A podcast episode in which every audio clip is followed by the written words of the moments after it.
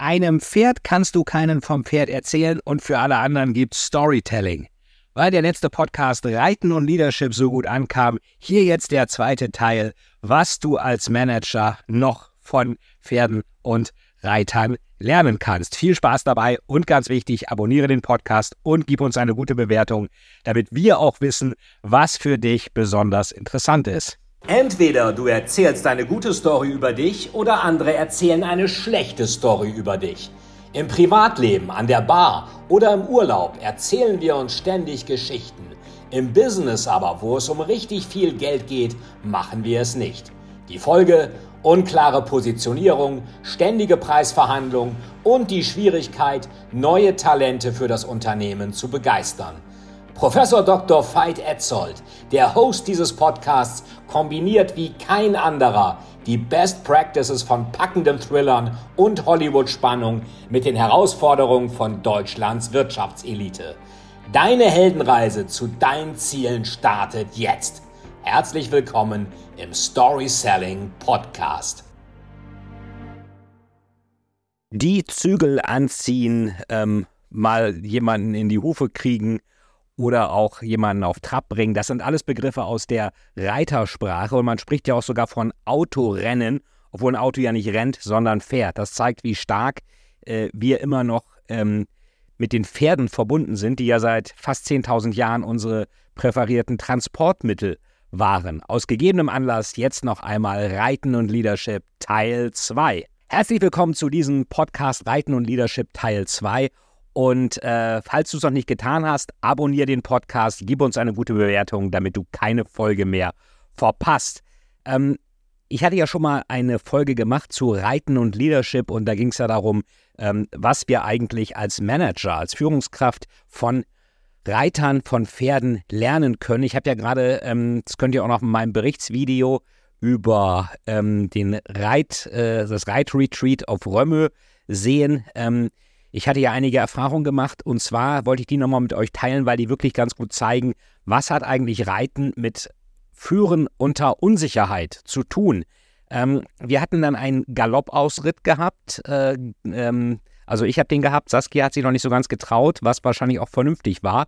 Äh, Trab, Galopp im Wald und es hat sich folgendes ereignet. Ähm, äh, hinter uns ritten welche, es war eine Gruppe. Ich ritt also als, glaube ich, Zweiter oder Dritter vor dieser, äh, vor der ähm, Reiter, äh, ja, Leiterin oder, oder Anführerin, was auch immer, also von dem, von dem Stall. Und ähm, dann war es so, dass ein Pferd irgendwie äh, von einer hinter uns durchgegangen ist. Und die hat ja auch nicht so viel Kraft, das irgendwie zu halten. Also ist auch interessant, Reiten, man sagt ja immer, oh Gott, da setzt man sich drauf. Und dann sagt man Hü und Brr, Rest passt schon irgendwie, ist keine Arbeit ähm, so ein Pferd mit der Kraft auch äh, in den Griff zu bekommen, da ist auch äh, gewissermaßen Muskelkraft für erforderlich. Jedenfalls hat das diese Person nicht geschafft. Das Pferd ist an allen vorbeigaloppiert. Das war Galopp im Wald. Äh, und auf einmal ist dann auch an uns vorbei, ist an uns vorbeigeritten und dann ist es auch an der Leiterin vorbeigeritten. Und das Pferd der Leiterin ist der auch hinterher gerannt und meins natürlich auch. Und das ging dann so richtig Hügel hoch und runter im Galopp durch den Wald durch. Äh, das war natürlich jetzt für meinen ersten Galopp in der äh, Wildnis jetzt nicht unbedingt meine präferierte Strecke. Also zwischen Ästen hindurch, an Bäumen vorbei und auch noch hoch und runter. Das war wirklich wie eine Achterbahnfahrt. Und letztendlich ist dann diese äh, Person, die das nicht in den Griff bekommen hat, die ist abgeworfen worden und alle anderen erstmal hinterher. Also nicht abgeworfen, sondern hinterher galoppiert. Und dann haben wir die Pferde irgendwann wieder in den Griff bekommen, was auch notwendig war, weil irgendwann auf die Straße kam. Und da hat natürlich keiner Lust, dass da ein Pferd äh, schnell durchgehend auf die Straße galoppiert. So, was heißt das jetzt äh, für Führungskräfte? Das heißt erstmal, dass sich natürlich die Umgebung immer verändern kann. Das heißt, das, was du vielleicht nicht wahrnimmst, das nehmen vielleicht andere wahr und das nimmt auch so ein Pferd wahr. Das hat irgendwas, dieses eine Pferd, was durchgegangen ist, hat irgendwas gesehen. Wir sind heute auch nochmal geritten und es war ein unglaublicher Sturm hier. Wir hatten ja in Flensburg, wir waren nicht in Flensburg, wir sind hier an der Nordsee. Äh, da gab es ja die schlimmste Sturmflut seit 100 Jahren. Das war ein Sturm, der von der Ostseite vom Osten kam und deswegen an der Ostsee Überschwemmung hervorgerufen hat, während an der Nordsee das Meer total zurückgegangen ist. Logischerweise, wenn der Sturm also von Osten nach Westen geht, dann zieht der an der Nordsee das Wasser zurück. Das ist natürlich auch zum Baden nicht so optimal, sollte man auf keinen Fall machen, weil es Strömungen Richtung Meer gibt. Falls ihr jetzt fragt, ja, ich habe auch, äh, könnt ihr auch im Video im Retreat-Bericht sehen. Ich habe auch äh, gebadet, einmal allerdings erst, waren so 10 Grad. Das hätte ich aber bei dem Sturm natürlich nicht gemacht. Ähm, und wir hatten dann auch die Situation, dass ein Pferd dann auch einen umgestürzten Baum gesehen hat. Und die sehen dann irgendwas in diesen umgestürzten Bäumen. Das war so eine Tanne, irgendein großes grünes Monster, was auf einmal auf dem Weg sitzt und vorher nicht da war. Also die sehen und nehmen plötzlich Dinge wahr, die wir so gar nicht wahrnehmen. Was heißt das für dich als Führungskraft? Das heißt, du kannst auch teilweise, du hast eine Change-Initiative, du hast irgendwie eine Change-Strategie, die du erzählst. Und die kommt, wenn die nicht idiotensicher kommuniziert wird, nehmen die Leute da irgendwas wahr, was vielleicht gar nicht intendiert ist von dir. Du sagst, wir wollen Prozesse verschlanken. Verschlanken heißt Fett wegschneiden, heißt äh, Orchestrierung Tier 2, gibt es ja diese ganzen schönen Beraterbegriffe, heißt Stellenstreichung. Leute fliegen raus. Das ist dann die inoffizielle Story, die ankommt. Und da musst du immer aufpassen, was nehmen die anderen wahr, was du vielleicht nicht wahrnimmst. Das ist beim Pferd auch so. Du musst natürlich auch immer das Umfeld, also ein Manager muss ja intern gucken, was passiert im Unternehmen, das ist so das EKG, mal medizinisch gesprochen, und extern auch schauen, was passiert denn in der Umgebung. Das musst du für ein Pferd teilweise proaktiv machen, wenn du siehst, da kommt irgendwie gleich ein Hof mit einem Hund, der vielleicht bellt, oder da kommt ein Trecker gefahren, da musst du das Pferd schon mal beruhigen. Die mögen das, die mögen die menschliche Stimme, wenn du beruhigend auf die einredest. Ähm, das musst du natürlich dann machen. Weil wenn du das nicht machst, dann äh, entscheidet irgendwie das Pferd und das entscheidet vielleicht in seiner Form richtig, aber nicht so, wie du es vielleicht gerne hättest. Du willst vielleicht nicht auf einmal mit äh, schnellem Galopp durch hügelige Wälder galoppieren, sondern vielleicht äh, auf einer geraden Strecke galoppieren, aber vor allen Dingen dann, wenn du es willst und nicht, wenn das Pferd das will. Ähm, das Pferd ist aber der Ansicht, das ist dann genau das Richtige, was es tun sollte. Irgendwas war da und da kannst du natürlich einerseits vorausschauend sein, andererseits musst du aber auch akzeptieren, es gibt da exogene Schocks auch, die du nicht kalkulieren kannst. Das haben wir jetzt gerade. Wir haben Kriegszustände, wir haben Lieferkettenprobleme, wir haben all das, was irgendwie dir als Unternehmer das Leben schwer machen kann. Das kannst du nicht komplett verhindern. Du kannst dich aber in irgendeiner Weise darauf vorbereiten, dass wenn diese exogenen Schocks kommen, dass du dann vorbereitet bist. Ähnlich auch jetzt wie bei dieser Sturmflut, die hier war.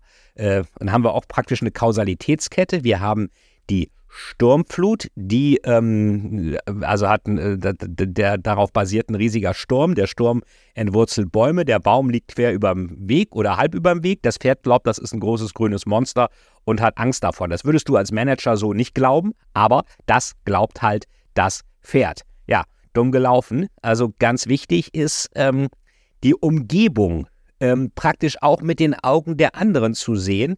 Ähm, der große Feldherr-General von Moltke sagte schon so schön, was missverstanden werden kann, wird auch missverstanden. Und ähm, wenn du nicht klar bist in der Führung des Pferdes, dann macht das Pferd, was es will. Und wenn du es dann nicht hinbekommst, das Pferd wieder unter Kontrolle zu bekommen, dann macht es auch, was es will. Jetzt ist die ganz große Frage, was machst du, wenn so ein Pferd Karacho-artig losgaloppiert? Manche sagen abspringen. Er muss erstmal können abspringen. Ich meine, was viele wahrscheinlich unterschätzen, das Pferd ist dann vielleicht mit 40 km/h oder sogar schneller unterwegs. Wenn du da abspringst, da ist das so, als ob du aus einem fahrenden Auto springst. Du überschlägst dich auch ein paar Mal. Solltest du dich abrollen können. Lange Rede, kurzer Sinn. Viele Reitprofis sagen, einfach abspringen ist nicht immer die beste Wahl. Vor allen Dingen, dein Pferd haut dann ab. Du bist dann ohne Pferd. Das rennt vielleicht weiter. Viel Spaß dabei, das erstmal wieder einzufangen. Und einfangen im wahrsten Sinne des Wortes. Noch ein Begriff aus der Reitersprache. Kennst du auch.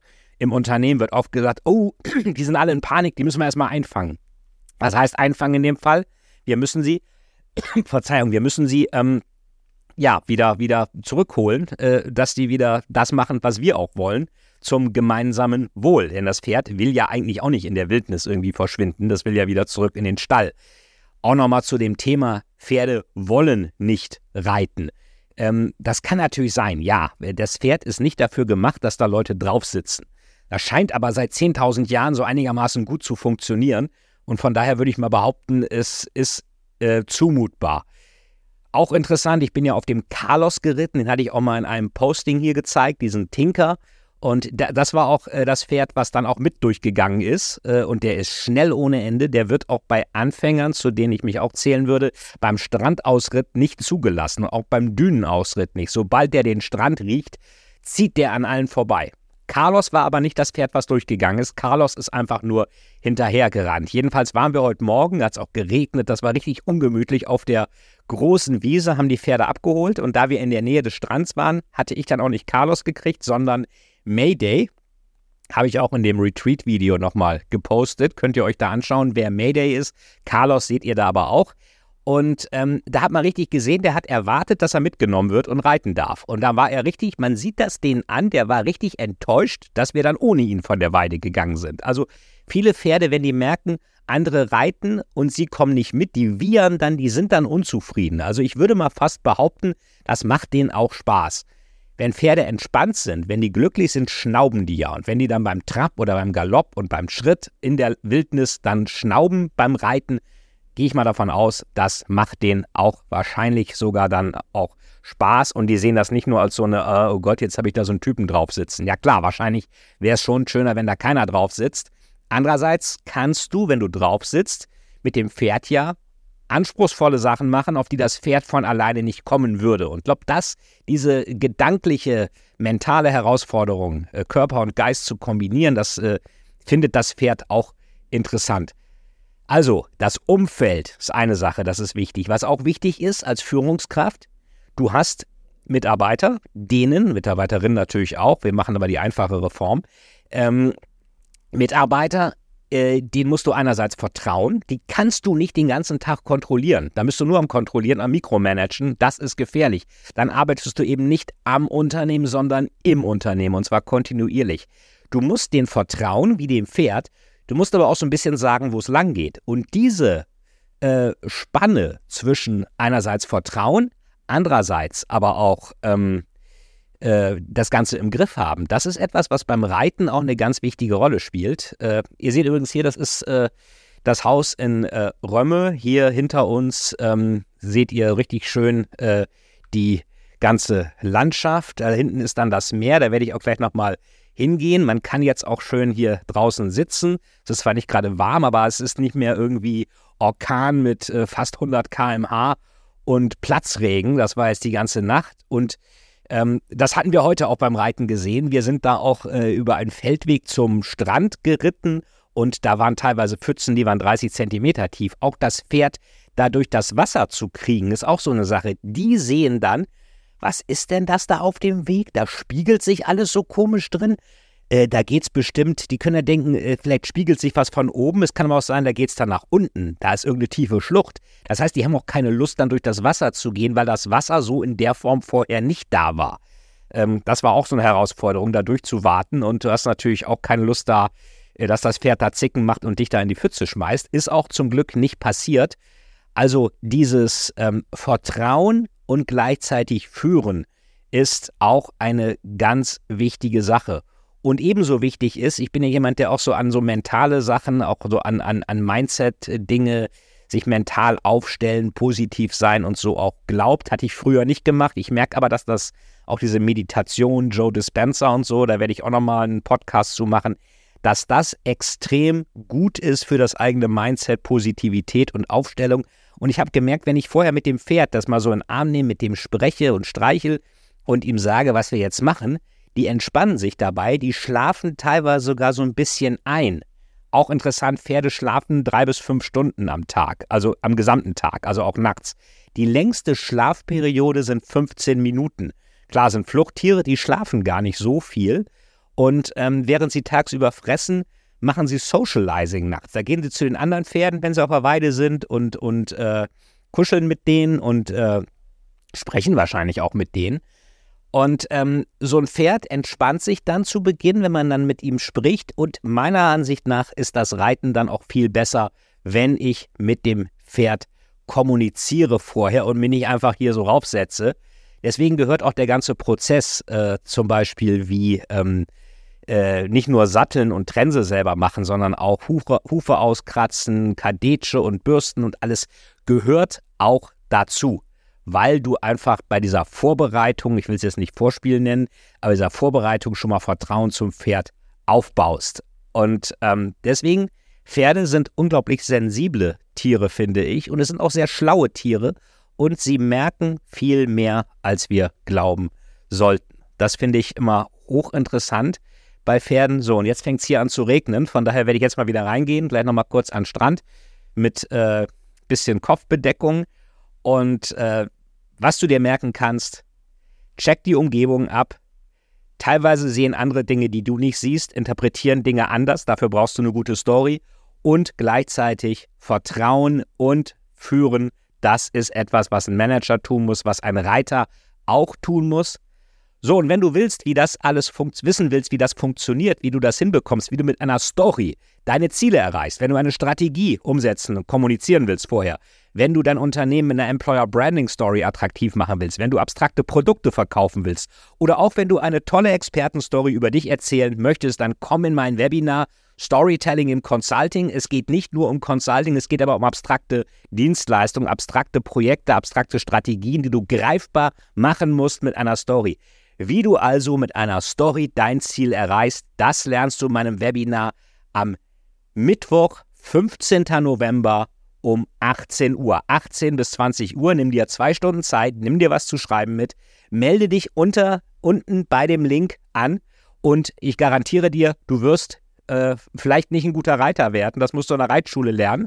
Ähm, vielleicht mache ich auch mal eine Reitschule irgendwann auf, weil ich glaube, da ist auch noch Optimierungsbedarf, wie das teilweise gemacht wird. Aber du wirst lernen, wie du Stories nutzt, um deine Ziele zu erreichen. Denn warum erzählst du eine Story? Nicht, weil du der beste Märchenonkel werden willst, sondern weil du nur mit einer Story deine Ziele mit dem minimalsten Aufwand und dem maximalsten Impact erreichen kannst. Also, wir sehen uns am Mittwoch, 15. November, 18 Uhr. Und in der Zwischenzeit abonniere den Podcast, gib uns eine gute Bewertung und denk daran, alles beginnt mit einer guten Story. Die Story ist der Hammer, mit dem du deine Ziele erreichst, denn es gilt, to tell is to sell. Ich freue mich auf dich spätestens am 15.11., hoffentlich auch früher. Dein Professor Dr. Veit Etzold oder auch dein Veit.